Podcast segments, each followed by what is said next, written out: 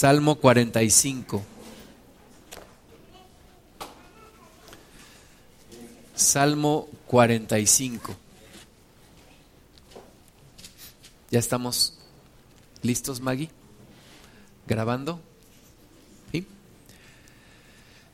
Salmo 45. Antes de empezar a leer vamos a hacer una oración, vamos a ponernos en las manos del Señor. Amado Padre, gracias por tu palabra. Tu palabra es lumbrera a nuestro camino. Señor Jesucristo, tú eres el verbo de Dios, tú eres el mensaje de, de Dios a nuestras vidas, tú eres la palabra hecha carne.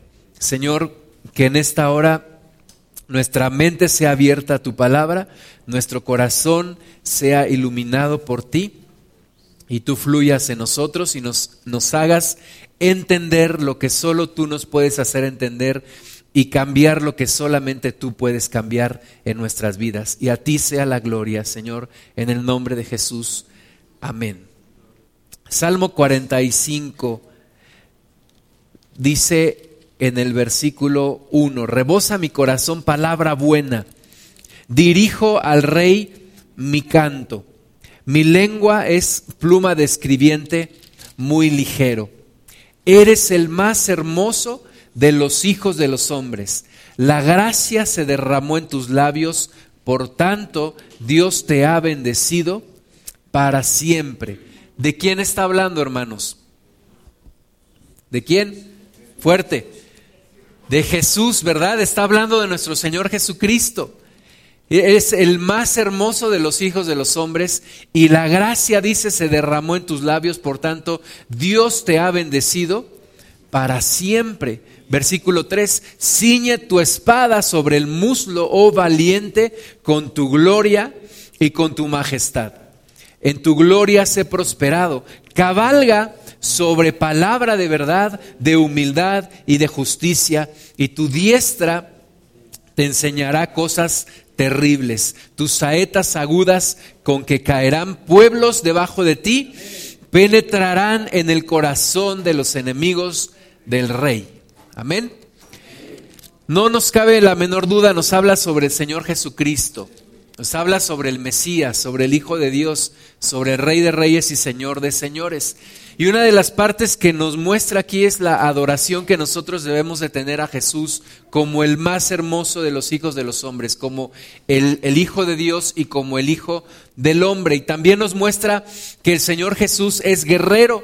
Dice que ciñe su espada sobre el muslo y con su gloria y con su majestad y será prosperado. Y dice que las saetas agudas caerán y penetrarán en el corazón de, de sus enemigos.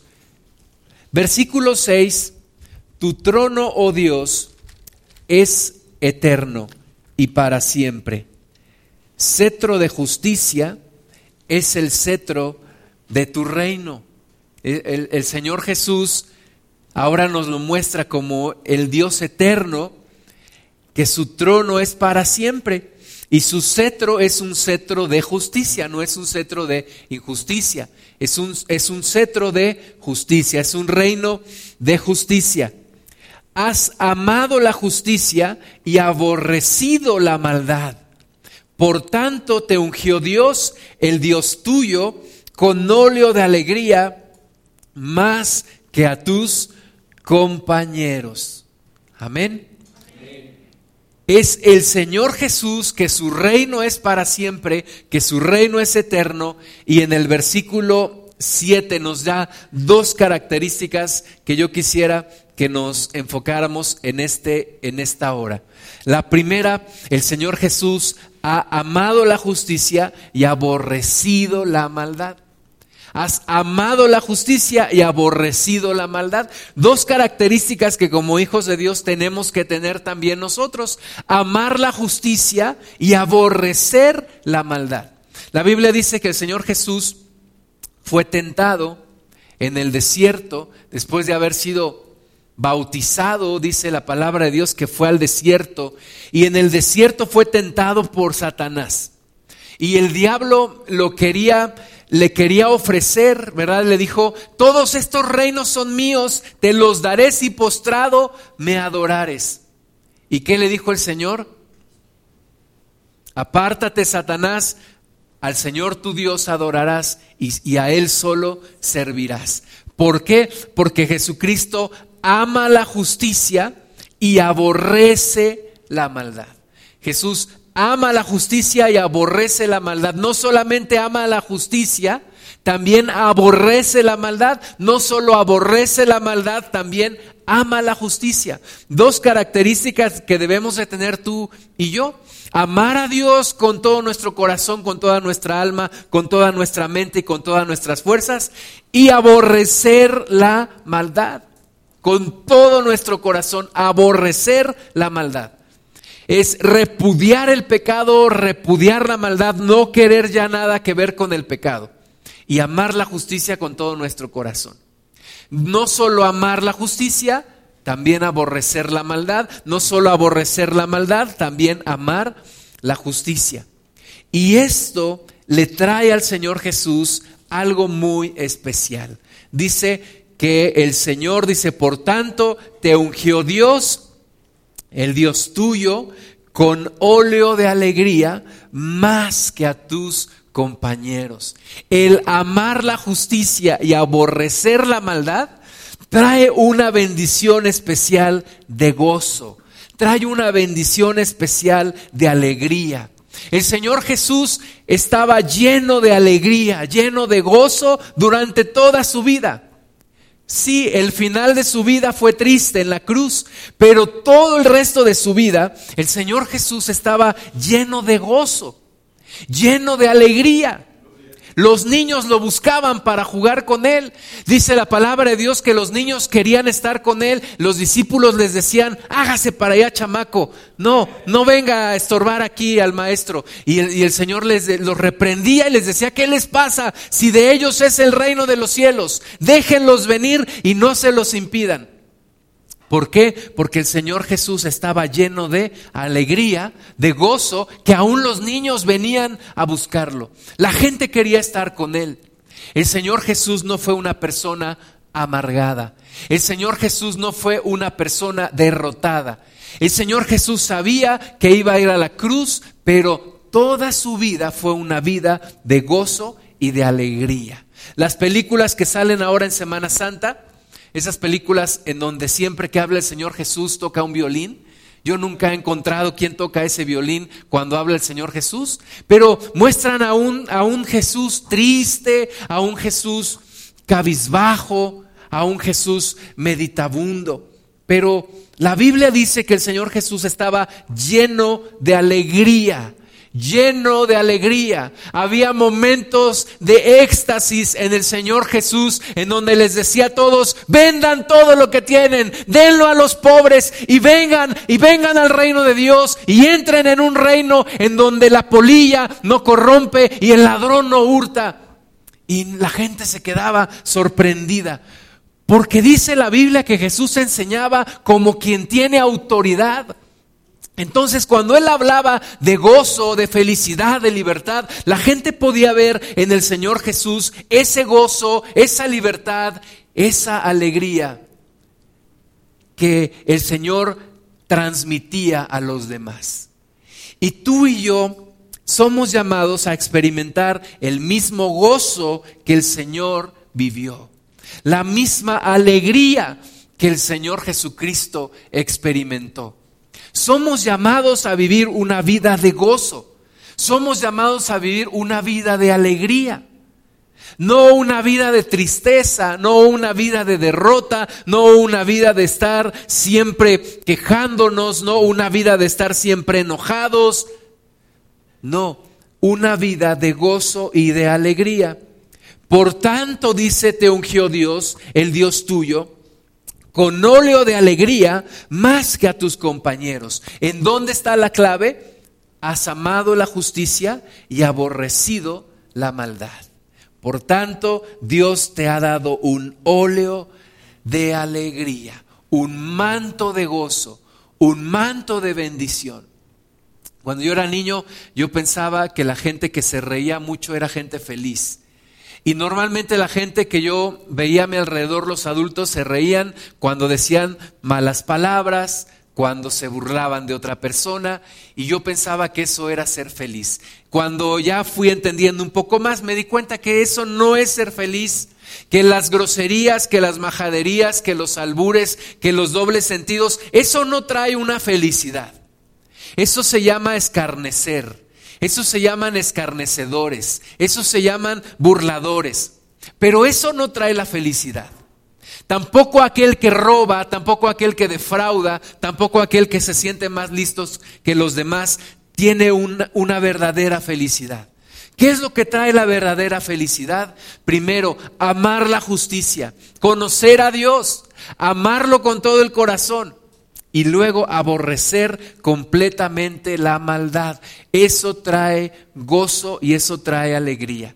Y de nuevo, Tú estás llamada y tú estás llamado a vivir una vida de gozo, una vida de alegría. No estás llamada a vivir una vida de tristeza, de amargura, de depresión, de ira. Estás llamado a vivir una vida de gozo. Y tú estás diciendo en tu, en tu mente, pero es que no sabes cuántos problemas tengo. No importa, tus problemas no son más grandes que los problemas que tenía el Señor Jesucristo. Jesucristo tenía un problemón, grande problema delante de él. Dicen los historiadores que a las afueras de Jerusalén, y lo vemos en la palabra de Dios, ahí se colgaban a los delincuentes, a los que querían levantarse en contra del, del reino, del imperio romano y los colgaban cerca de las puertas donde la gente entraba y salía para que precisamente la gente los viera y se abstuviera de causar alguna revuelta en contra del imperio romano. Entonces, era común que la gente viera a crucificados ahí cerca de la, de la puerta en Jerusalén.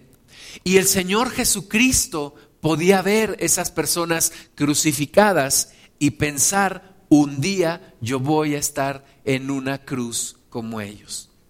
Un día yo estaré en una cruz. Jesús sabía cuál era su propósito. Dice la palabra de Dios que él sabía para qué había venido a este mundo. Y yo, te, y yo te pregunto, ¿cómo viviríamos tú y yo si supiéramos que fuéramos a terminar en una cruz clavados? Y yo te pregunto, ¿tu problema es más grande que ese problema que tenía Jesús? Yo creo que no. Jesús tenía dentro de sí la carga de llevar la reconciliación de la humanidad con Dios, la reconciliación de una humanidad caída, de una humanidad pecaminosa, de una humanidad que no quería nada que ver con Dios, y él llevaba en sus espaldas la responsabilidad de reconciliar a una humanidad con Dios. Y eso no lo hizo infeliz. Y eso no lo hizo amargado. Y eso no lo hizo estarse quejando todos los días. Jesús vivió con un gran gozo y con una gran alegría. Yo me lo imagino al maestro levantándose en las mañanas y diciendo, este es el día que ha hecho el Señor, gocémonos y alegrémonos en él. Pedro, ¿qué vamos a hacer hoy? A ver, Juan, vente para acá y vamos a ir a tal lugar y vamos a predicar la palabra. Y hoy tengo que sanar unos enfermos y echar fuera unos demonios. Y todos los días con ese gran gozo de mi Señor. Yo me lo imagino cuando tenía 12 años y María lo encuentra después de haberlo estado buscando por varios días y lo reprende y le dice, Jesús, ¿qué nos has hecho? ¿No has visto esas mamás que pierden a sus hijos en, en, el, en, el, en el supermercado y están todas, ay mi hijo, ay mi hijo? Y de repente lo encuentran y ¿qué hacen? Le pegan. Chamaco, ¿por qué me haces esto? Pues así María le dice, ¿por qué me has hecho esto, Jesús? Y yo me imagino a Jesús bien lleno de gozo, diciéndole, mamá, tú no sabes que en los negocios de mi padre me es necesario estar. ¿Por qué me buscas, mamá? Tú sabes que en los negocios de mi padre es necesario que yo esté. Y yo me lo imagino lleno de gozo, lleno de alegría, lleno de alegría. No como muchas veces tú y yo andamos. Yo no sé por qué a mí se me hizo aquí en, arriba de la nariz esta marca. Pero yo no quiero ser una persona, bueno, sí se va, pero no quiero ser una persona gruñona. No quiero ser una persona amargada. No por el bien o el mal que les cause a los demás, sino por mí mismo. Yo no quiero vivir en amargura. Yo no quiero desperdiciar esta vida. Hay un comercial de una aseguradora que me gusta, no es anuncio, pero que dice, vivir es increíble. Vivir es increíble. Vivir es maravilloso. Conocer a Dios y vivir es lo mejor que nos pudo haber pasado. Sin embargo, muchos de nosotros no vivimos con ese gozo día a día. Pensamos, algún día voy a ser feliz. Algún día cuando, cuando me case, dicen algunos, voy a ser feliz. Y si no eres feliz soltero, no serás feliz casado. O algún día cuando me retire voy a ser feliz. Y si no eres feliz ahora, cuando te retires menos. Algún día cuando tenga dinero voy a ser feliz. No, si no eres feliz ahora, no vas a ser feliz cuando esa situación que tú piensas que puede venir venga. ¿Qué es lo que te va a dar la felicidad? Ahora en Pachuca va a haber un, un, señor que viene y dice, va a dar una conferencia que se llama En búsqueda de la felicidad. Oh, buscando a Nemo, casi casi, ¿no? En búsqueda de la felicidad. Y me da un poco de tristeza y un poco de risa también que la gente paga mucho dinero. Yo no sé cuánto va a cobrar. Y, va a ir gente, y si, y si yo no conociera a Cristo, yo iría. Porque yo era de esas personas que buscaban la felicidad.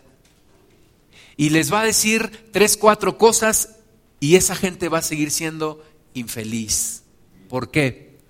Porque solo Dios hace al hombre feliz. Solamente Cristo. No hay nada más que te pueda hacer feliz. Has amado la justicia y aborrecido la maldad. Por tanto, Dios te ha ungido con un manto de alegría más que a tus compañeros. Nada más te da la felicidad. Ni el ir a meditar a los montes tibetanos y hacer um, no te dará la felicidad jamás, nunca. Ni raparte la cabeza y ponerte una túnica de color naranja y unas sandalias. Eso no trae felicidad. ¿Qué te da la felicidad? ¿Y por qué la gente no se acerca a Cristo en búsqueda de la felicidad? Perdónenme, pero discúlpenme, hermanos, pero muchas veces no somos testimonio de gozo y de felicidad ni de plenitud. Y la gente dice, yo para ser como tú mejor me quedo igual. Yo para ser como tú mejor ni cambio mi vida. Pero tú y yo tenemos que descubrir el gozo de la plenitud de la vida en Cristo. El ser feliz cada día. Cada día, hermanas y hermanos, la vida se nos va agotando. Cada día la vida se nos va acabando. El día de ayer ya no va a regresar. Qué tristeza. No voy a volver a tener 15 años. No voy a volver a tener 14, no voy a volver a tener 25, no voy a volver a tener 35, no voy a volver a tener ni siquiera los 45 que tuve el año pasado. ¿Por qué? Porque la vida se me va agotando día a día. Y no puedo detener el tiempo. Y hermanas y hermanos, en esto sí es cierto el dicho, solamente se vive una vez. Solamente se vive una vez. Y puedes hacer de tu vida lo más miserable, lo más miserable que puedas ser. Y puedes hacer de tu vida un infierno. Y puedes hacer de tu vida que dé lástima. Puedes hacer de tu vida lo peor. O puedes hacer de tu vida lo más maravilloso, lo más hermoso. Depende de ti. Depende de ti. Un día yo me di cuenta que ya no podía echarle la culpa a nadie sobre lo que yo vivía. No podía seguir diciendo, es que mis papás, es que mis hermanas, es que mis abuelos, es que mis antepasados, es que mis maestros, es que mis compañeros, es que la vida, es que, es que, hay quien vive con esquizofrenia, ¿verdad? Es que esto, es que el otro, es que, es que, es que, es que, es que no. Tú tienes en tu vida la decisión de cómo vivir. O vivir una vida grandiosa o arrastrar una miserable existencia. Está en tus manos. Y tienes el ejemplo del Maestro, el ejemplo de Jesucristo, el ejemplo de Jesús. Con un óleo de alegría, dice, más que a tus compañeros, más que a tus compañeros. Yo te pregunto, ¿qué persona, qué persona más feliz que ese hombre que colgado en una cruz le dice al Padre, mirando a todos los que lo habían crucificado, y le dice al Padre, perdónalos porque no saben lo que hacen? ¿Qué hombre más feliz en la vida? Por supuesto que no estaba gritando y no estaba riendo y no estaba dando gritos de júbilo, pero yo te digo que la, verdadera felicidad no es lo mismo que la alegría. Y el gozo no es lo mismo que alegría. Y te pregunto, ¿qué hombre tan más feliz que allí en su cruz, prometiéndole a un hombre, a un, a un delincuente, tal vez a un asesino, dándole el perdón y prometiéndole el paraíso ese mismo día? ¿Qué hombre tan más feliz que arreglando arreglando la salvación del mundo, tiene tiempo para ocuparse de su, de su mamá y decirle a Juan, mujer, le dice a María, he ahí tu hijo, joven, he ahí tu madre. Un hombre completamente realizado, completamente gozoso y feliz cuando dice sus últimas palabras y sus últimas palabras son, consumado es. Terminé la carrera, cumplí el propósito. Y yo creo que podría, bien podría haber dicho, y soy feliz. He cumplido con el propósito de mi Padre. Y decir en una cruz, estoy completo, estoy feliz, he terminado la misión para la cual me han enviado. Y si tú y yo seguimos buscando la felicidad en donde no está, ahora sí como dice un hermano, estamos tontos y estamos locos. La felicidad está ahí en Cristo. La felicidad solamente puede estar en Jesús, solamente en Él. No está en el desorden, no está en las drogas, no está en la promiscuidad, no está en el adulterio, no está en la homosexualidad, no está en ninguno de esos lugares. En ninguno de esos lugares. Esas marchas que se hacen en la comunidad lésbico gay allá en la Ciudad de México, seguramente ya está por venir la de este año, y nos ha tocado pasar por ahí, por Avenida de la Reforma, Calzada de la Reforma, y, y ver a estas personas ahí manifestando su orgullo gay, y tú les ves el rostro, y tú no necesitas ser un experto para darte cuenta que no son felices. No son felices. Ver las entrevistas en la televisión estaba viendo hace una semana, estaban pasando a, unas personas en Aguascalientes, dos hombres se habían casado, estaban ahí hablando de, su experiencia, dos mujeres se habían casado, y yo puedo ver, sin ser un psicólogo, psicoanalista y lo que sea, yo puedo ver en sus rostros, no son felices. ¿Por qué? Porque fuera del propósito de Dios no hay felicidad verdadera. No la hay. No la hay. Y no me importa que me digan lo que quieran, que soy intolerante y lo que gusten y manden, pero fuera del conocimiento del Dios verdadero no hay felicidad. No la hay. Puede haber un poquito, un poquito de alegría por unos momentos, pero es simplemente una ilusión, una ilusión.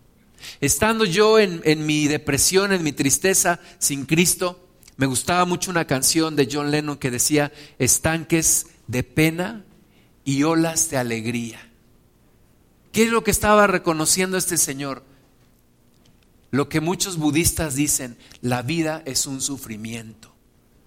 La vida es un sufrimiento. Sin Cristo la vida no tiene sentido. Sin Cristo la vida es una miserable existencia. Pero tú y yo no somos llamados a eso. Tú y yo somos llamados a conocer la fuente del gozo, de la plenitud, de la vida. Es Cristo.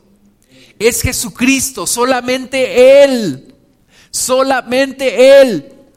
Jesús se encontró con una mujer. Había tenido cinco maridos, cinco hombres en su vida. Y dice un, un, predicador, dice, esa mujer ha de haber sido hermosísima. Y dice, ¿por qué? Porque no creo que haya cinco ciegos en el mismo pueblo. Esa mujer había tenido cinco maridos. Y se encuentra con Jesús. Y Jesús le dice, mujer, la felicidad, estoy parafraseando, la felicidad no está en tus maridos. Y podrás tener otros cinco y no está ahí. Y podrás tener otros diez y no está ahí.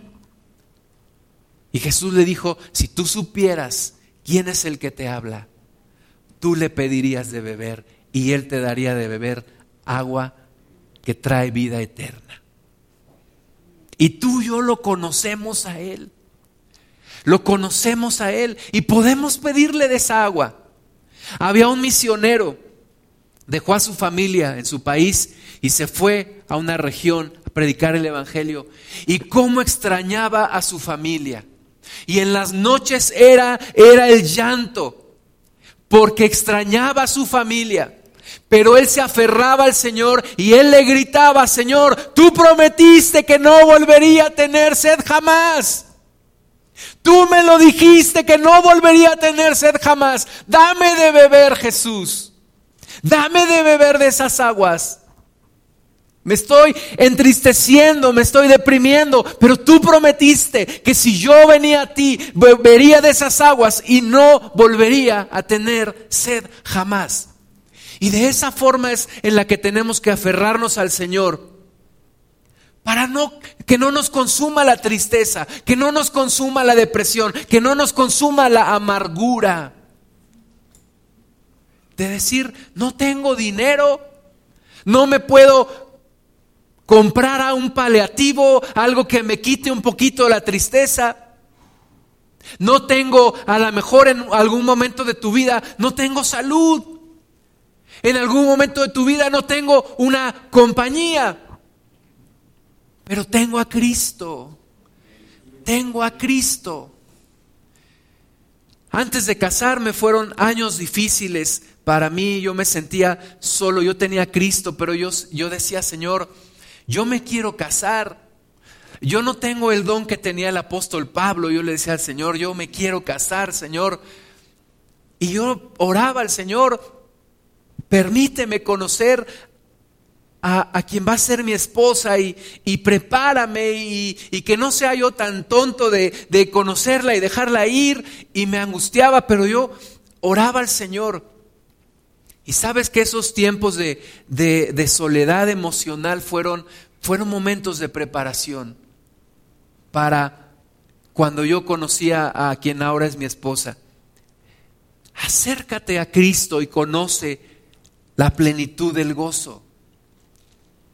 Ayer nos recordaba un hermano que hay una, hay una secta que hoy en día está jalando mucha gente, aún cristianos, en Latinoamérica, en México, en Brasil, y tiene un eslogan que, que es una mentira, y su eslogan es pare de sufrir, pare de sufrir que luego más bien se convierte en pague por sufrir, ¿verdad? Pero ellos dicen pare de sufrir. Y va contrario a una promesa que nos hizo el Señor Jesús. El Señor Jesús nos dijo, en el mundo tendréis aflicción. Juan 16, 33. En el mundo tendréis aflicción. Pero en el Salmo 45 me promete alegría. Entonces, ¿cómo puede ser que en el mundo tenga aflicción y tenga alegría? ¿Seré bipolar? ¿O qué va a pasar? No, es que es que Jesús también dijo, "La paz os dejo, mi paz os doy." Yo no os la doy como el mundo os la da. No se turbe vuestro corazón ni tenga miedo. En el mundo tendréis aflicción, mas confiad, yo he vencido al mundo. Ahí está la verdadera felicidad y el verdadero gozo. De una vida en victoria, de una vida con adversidad, sí, con problemas, sí, pero no con amargura, no con depresión, no con tristeza, no con desgano, no con ira, sino en una plenitud de bendición. Tú ves los grandes hombres del Señor. Los grandes hombres del Señor no estuvieron en, el, en, el, en los montes tibetanos, alejados de todo mundo y siendo ermitaños. No, los grandes hombres de Dios tuvieron problemas, problemas más grandes que los que tenemos tú y yo. Moisés, con dos millones de judíos, llevándolos a una tierra prometida. Y un día que queremos pan, que queremos carne, que queremos cornflakes, que queremos, ¿verdad? Y un día Moisés se para delante del Señor, yo me lo imagino casi se arranca los cabellos y le dice, Señor, parí yo todo este pueblo. ¿Qué hice yo para merecer esto? Me piden esto, me piden lo otro, yo de dónde les voy a dar. Y el Señor le dice, lo escucha, ¿verdad? Siempre Dios nos escucha y lo deja que se calme. Calma, calma, cálmate, Moy. Yo voy contigo. Yo estoy contigo, Moisés. Yo te daré descanso. ¿Verdad? Un hombre que, que, fue, que fue feliz, tendremos la oportunidad, primero Dios, de conocerlo en el cielo. Un apóstol Pablo. Un apóstol Pablo fariseo de fariseos, enseñado a los pies de Gamaliel, hebreo de hebreos, pero un joven completamente amargado. ¿Qué lo hacía feliz? Perseguir a la iglesia. Eso lo hacía feliz. Un día Jesús lo encuentra y su vida cambia. Su vida cambia completamente. Y en Filipenses capítulo 3, una de sus últimas cartas, de acuerdo a los estudiosos, esta fue una de sus últimas cartas. Y sin duda esta carta la escribió desde la cárcel. Ahora, no estaba como el Chapo en una, una habitación de lujo, con televisión, jacuzzi y todo, no. Estaba en una cárcel en las peores condiciones. Algunos piensan que en Roma. ¿Y qué escribe este hombre? Filipenses 3.1. Por lo demás, hermanos, gozaos en el Señor. Gozaos en el Señor. Era para que los filipenses le dijeran, ánimo mi Pablo, échele ganas, no se me agüite, el Señor está con usted. Nosotros estamos aquí afuera echándole porras, Pablito. No, el que está adentro en la cárcel le está diciendo a los que están afuera, una vez más les digo, hermanos, gozaos en el Señor. Yo me lo imagino brincando como chapulín colorado. Gozaos en el Señor. Gócense en el Señor. A mí no me es molesto el escribiros las mismas cosas y para vosotros es seguro. Ni tú ni yo estamos ahora en una cárcel. Y estamos más amargados a veces que quienes sí lo están. No hay peor cárcel que la que una persona puede traer en su alma. Pablo dice, no me importa, estoy en la cárcel, pero soy libre en mi corazón. Yo sé a dónde voy, yo sé lo que tengo. No me dejo apachurrar por, por todo esto, por toda esta adversidad. Yo sé a quién sirvo. Yo sé lo que tengo. Yo sé de quién soy. Hermanos, gócense. Alégrense. Échenle para adelante. No se entristezcan. No se llenen de amargura. Acérquense más al Señor. Nuestro galardón está cerca. Pablo animando. Y tú y yo tenemos que encontrar las razones de esta vida en Cristo. Antes de conocer a Cristo, para mí la vida no tenía ningún sentido. Ningún sentido. Yo llegué a la conclusión de que la vida era aburrida y sin sentido. Cuando yo conocí a Cristo, fue como si el mundo se iluminara y el cielo fuera azul y los árboles verdes y todo tuviera sentido. Yo no tengo por qué estar infeliz el día de hoy. Yo no tengo por qué arrastrar una miserable existencia. Porque Cristo dio su vida por mí. Y esa es la razón suficiente, necesaria para ser feliz. Para decir, Señor, si tú diste tu vida por mí, dice la palabra, que si no nos negó al Hijo, no nos negará ninguna otra cosa. Yo tengo, yo tengo que vivir agradecido y yo tengo que vivir en gozo. Cuando yo le, cuando yo le compro algo a mis hijos y me ponen cara, yo les digo, ¿qué no estás feliz? Ya cambian su cara, sí, gracias. Y cuando el Padre nos ve a nosotros todos jetones, todos mal, nos puede preguntar, oye, ¿qué no estás feliz que di a mi hijo por ti? ¿Qué no estás feliz que di a mi hijo Jesucristo por causa tuya? Y yo cuando, cuando me encuentro en una situación así, yo digo, Señor, qué ingrato soy. Qué ingrato soy. Esta semana, yo le platicaba ayer a mi esposa, esta semana yo estaba preocupado por el dinero y afanado. Yo me acordé, y yo creo que no me acordé yo, yo creo que el Señor me lo trajo mi corazón. Me acordé un día, estaba, yo era hijo de familia, estábamos ahí en mi casa, estaba mi mamá, y gracias a Dios nunca nos faltó de comer. Yo no recuerdo un solo día en mi vida que me haya quedado sin comer, gracias a Dios. Un solo día en mi vida. Tengo 46 años, no recuerdo un solo día en mi vida donde no haya tenido algo que comer. Dime si no soy bendecido. Hay mucha gente, mucha gente que se queda no uno, varios días sin comer. Soy bendecido. Y yo me acuerdo ese día, teníamos que comer, pero había, había carencias en la casa. Yo no tenía la mejor ropa, yo no, yo no tenía la ropa que yo quería tener. Yo no tenía el lugar en donde yo quería vivir. Yo no tenía muchas cosas que yo quería. Y me acuerdo que ese día mi mamá estaba llorando y estaba pensando en las carencias, en, en las cosas. Y teníamos un amigo, un amigo de la familia, un joven, tenía como 20 años, y con este muchacho luego iba, iba a visitarnos y luego íbamos a jugar basquetbol él y yo. Era un muchacho alto, este, aguerrido, fuerte.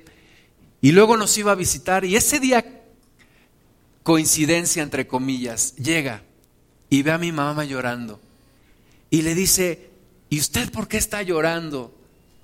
Y, no le quería decir mi mamá y ya finalmente le dijo, pues es que me preocupa la cuestión del dinero y agarra a este muchacho, ya trabajaba en el ejército, y saca unos billetes y le dice, ahí está, usted no llore por el dinero, usted no se preocupe por esas cosas, usted no tiene por qué andar llorando por dinero. Y sabes que yo me acordé de eso y dije, es el Señor Jesús que me está diciendo exactamente lo mismo. ¿Por qué te preocupas? ¿Por qué lloras? ¿Por qué te angustias? ¿Por qué? Si me tienes a mí. ¿Por qué andamos cabizbajos? Es como el salmista se preguntaba, alma mía, ¿por qué te abates y por qué te turbas dentro de mí? Alaba a Dios, esperanza mía. Aún he de alabarle al Señor. ¿Por qué tienes que andar mal? ¿Por qué tienes que andar triste, enojado? ¿Por qué? Si Dios está contigo si Dios está contigo.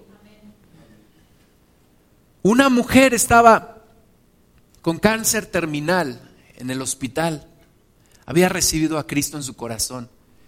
Y viene una de sus sobrinas y le dice, tía, ¿qué se siente saber que vas a morir? Y le dice la mujer, hijita, ¿qué se siente vivir engañada pensando que nunca morirás?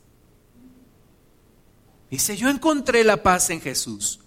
Yo encontré el gozo, yo encontré la felicidad. Mis circunstancias alrededor no son más grandes que mi Dios, no son más grandes que mi Señor. Y una de las cosas que tenemos que entender, si Dios nos hace pasar por algo, Él va a estar con nosotros. Y no hay, no hay que dejarse vencer, ni por el miedo, ni por la ira, ni por la amargura porque Él está con nosotros. 20 de febrero cumplió un año que el pastor Gustavo Gamboa partió con el Señor. Y platiqué con su esposa y me dijeron que en la congregación hicieron una especie de, memorial, ahí estaban recordando, acordándose de él. Y un hermano decía, ¿cómo me acuerdo cuando íbamos por él y, y íbamos a su casa, lo sacábamos en la silla de ruedas. Y dice, y un día nos dice, muchachos, vamos a escaparnos. Y le dicen, ¿qué pastor? Vamos a escaparnos, muchachos, llévenme a desayunar. Se lo llevan a desayunar, así como estaba. Eso es mirar más allá de las circunstancias, mirar más allá de lo que estoy viviendo. No puedes perder la perspectiva de la vida eterna. Lo que yo esté pasando, dice la palabra de Dios, no importa esta breve tribulación momentánea.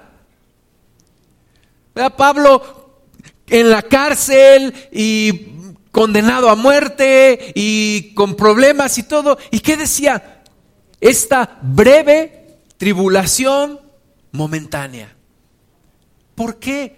Porque comparado con la eternidad, esto va a pasar y un día te vas a acordar de esto como si hubiera sido un sueño. Filipenses 4:4, regocijaos en el Señor en los días de quincena.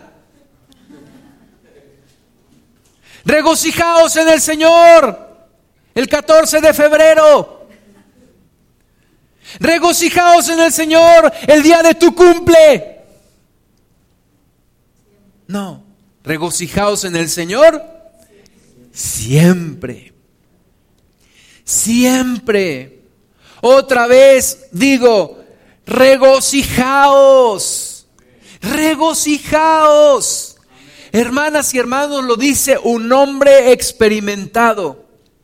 No era el, el típico chavo que se acaba de convertir a Cristo Pablo llevaba en su cuerpo las marcas de Cristo. Pablo sabía lo que era servir al maestro.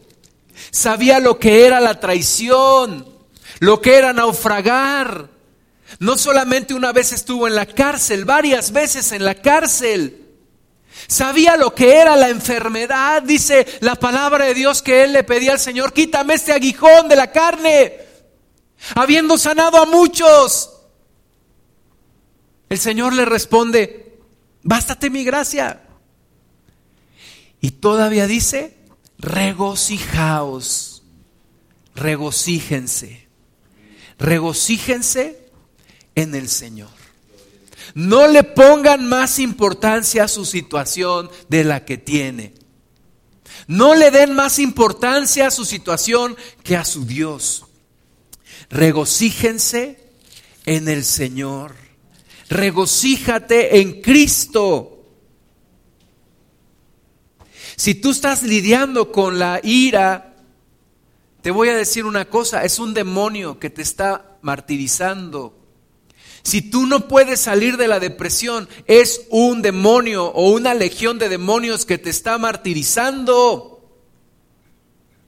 Y cuando tú es como el perro que se lame sus heridas, cuando tú estás pobre de mí, pobre de mí, pobre de mí, le estás dando más entrada a esos demonios.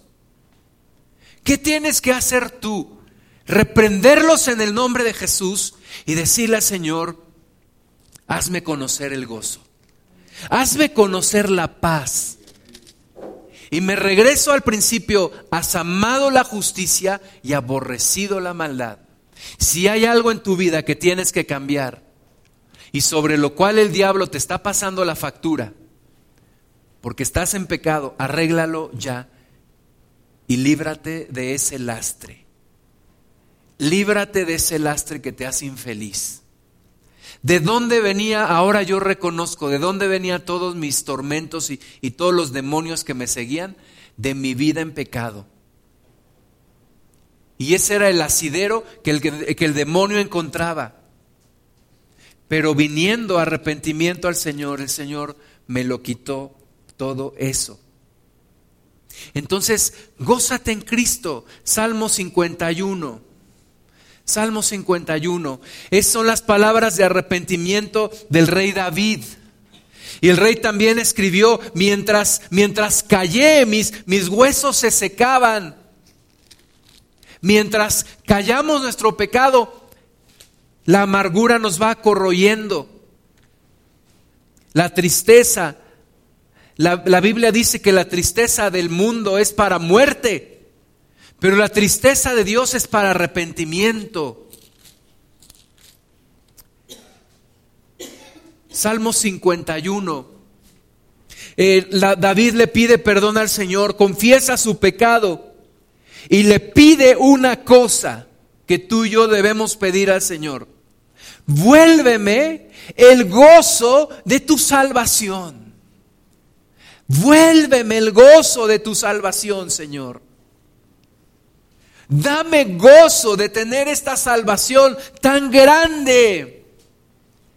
Esta salvación tan grande. Dame el gozo de saberme salvo. Devuélveme el gozo de saber que tú estás conmigo, Señor.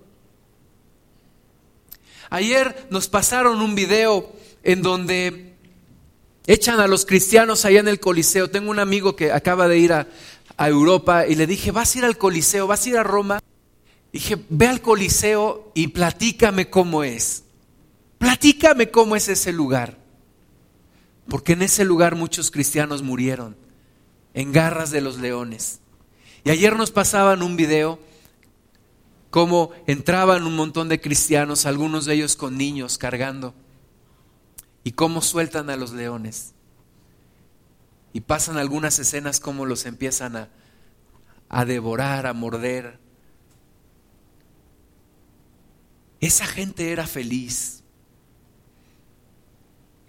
Esa gente encontró su plenitud más allá de sus circunstancias. Esa gente, dice la palabra de Dios, el mundo no era digno de ellos.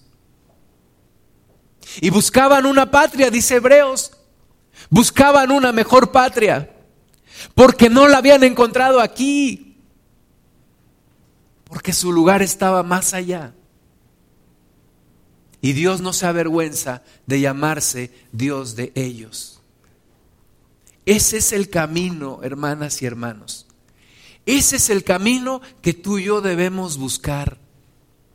Señor, vuélveme el gozo de tu salvación y espíritu noble me sustente. Busca llenarte del Espíritu Santo. Busca llenarte del Espíritu del Señor. No está en las circunstancias tu felicidad. Perdóname, no está en las circunstancias, no está en tus promociones, no está en tus títulos, no está en tus logros. No está ahí. No está tampoco en tus momentos difíciles, en tus, en tus momentos de adversidad. ¿En dónde está? Llénate del Espíritu Santo. Llénate del Espíritu del Señor. No hay como eso. No hay como un momento de, de, comunión con el Señor, de intimidad, donde Dios te toca, donde Dios te bendice, donde Dios te llena, donde Dios te habla, te consuela, te habla por nombre, te dice, tú eres mi hijo amado, tú eres mi hija amada. No te preocupes, yo estoy contigo. Momentos en donde sin palabras Dios te está consolando, Dios te está bendiciendo. No hay momento como ese. Y no hay fuente de felicidad. Ni todo el dinero, ni todo el placer, ni todo el poder, nada te puede dar esa plenitud que solamente encuentras en Jesús. Solamente encuentras en Jesús. Si eso se pudiera vender y se pudiera comprar, ya todo el mundo lo hubiera hecho. Pero eso está en tus rodillas, en tus manos, en tu comunión con el Señor. Isaías 61.